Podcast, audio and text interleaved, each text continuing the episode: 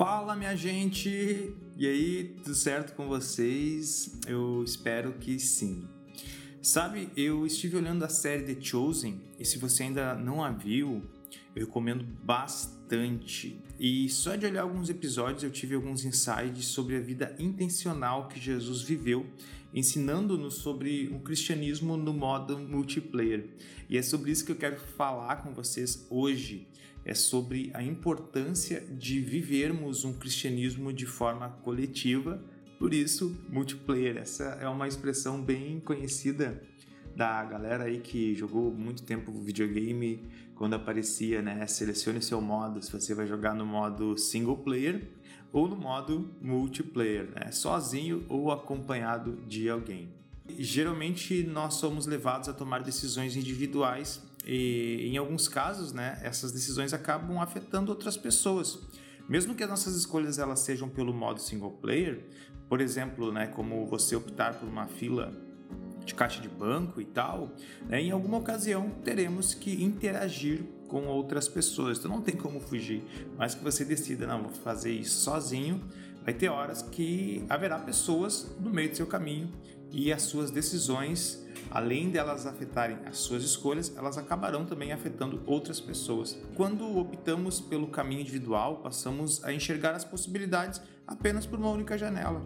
E observe que não é um erro você construir uma visão individual de mundo, porém, uh, o individualista ele passa a viver em um mundo onde a única visão determinante é que apenas ele está enxergando, tá entendendo? Então, mesmo que a sociedade nos empurre por um caminho individualista, quando a gente trata assim ponto de cristianismo, nessa jornada do cristão, não há sentido algum escolhermos o caminho do single player. Meio que não faz sentido você viver um cristianismo uh, solitário, né, como um cavaleiro solitário querendo conquistar a sua jornada cristã. Por isso que é interessante que você entenda, né, pelo menos observe o quão essencial é quando você tem esse olhar coletivo sobre a jornada da fé. Olha só, nós nascemos para viver no multiplayer. Cristo ele estabeleceu essa visão horizontal do seu reino quando ele encarnou, quando ele andou conosco aqui na Terra. Por isso que eu recomendei para vocês o The Chosen, porque meu, ele traz uma abordagem assim muito humana de Jesus,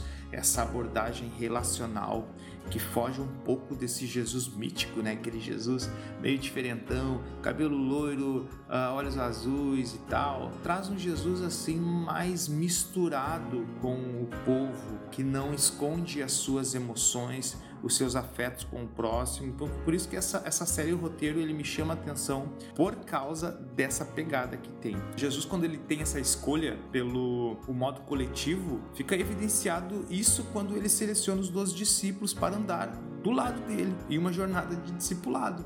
Pois veja, se Jesus, né, o Deus todo glorioso, todo poderoso, onipotente, onipresente, onisciente, quando vem aqui, ele poderia muito bem escolher o caminho single player, só que ele, ele quebra essa barreira, ele quebra essa ideia quando ele seleciona 12 pessoas imperfeitas.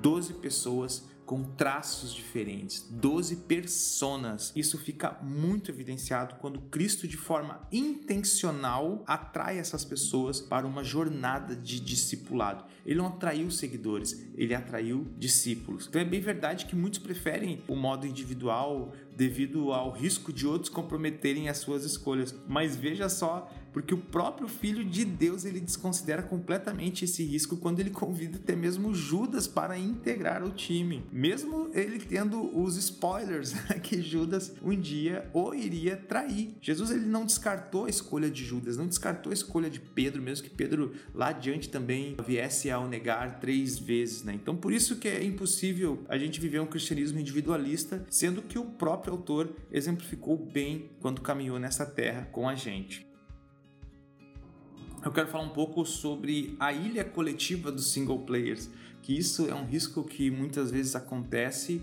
de aparentemente nós estarmos vendendo a ideia de que nós vivemos um cristianismo coletivo, sendo que na verdade nós estamos dentro de uma bolha onde ali dentro só tem pessoas que são parecidas com a gente. Então veja que na Bíblia no capítulo 3 de Apocalipse conta a história de uma igreja que apesar da sua subsistência no coletivo, ela vivia um cristianismo tão individualista que não tinha nem espaço para o próprio Deus que eles professavam a fé.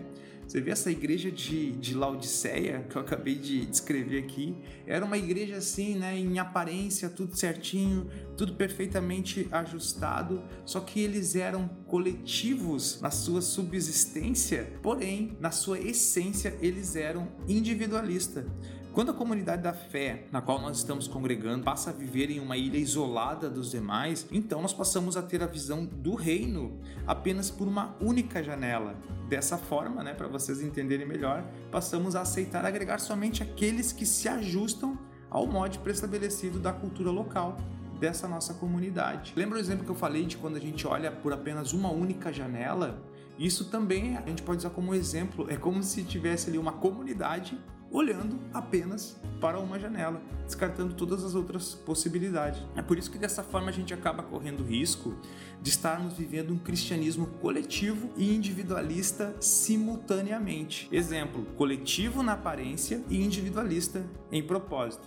Eu sei que em algumas circunstâncias, né, as chances de entrarmos em colisão com as diferenças daqueles que nos cercam é, é meu, é, é muito grande. Mas isso não significa que o caminho ideal seja viver dentro da bolha das nossas convicções. E furando a bolha do individualismo, Jesus ele deixa muito claro quando ele revela aos seus discípulos que é possível encontrar né, pontos de convergência entre as nossas diferenças. Por isso que em Cristo as nossas diferenças convergem nele. Tudo passa a ser ajustado quando nós caminhamos com Cristo, mesmo que as nossas experiências de vida fizeram com que nós enxergássemos né, a visão de igreja por apenas uma única janela. Quando eu passo a conhecer aquele irmão que ele teve a sua experiência uh, de igreja uh, diferente da minha, dentro do seu contexto, eu acabo juntando essas experiências e a gente começa a entender que apesar das nossas diferenças de gostos e tal, nós estamos caminhando para o mesmo lugar. Nós adoramos ao mesmo Deus, nós servimos ao mesmo Deus. Beleza?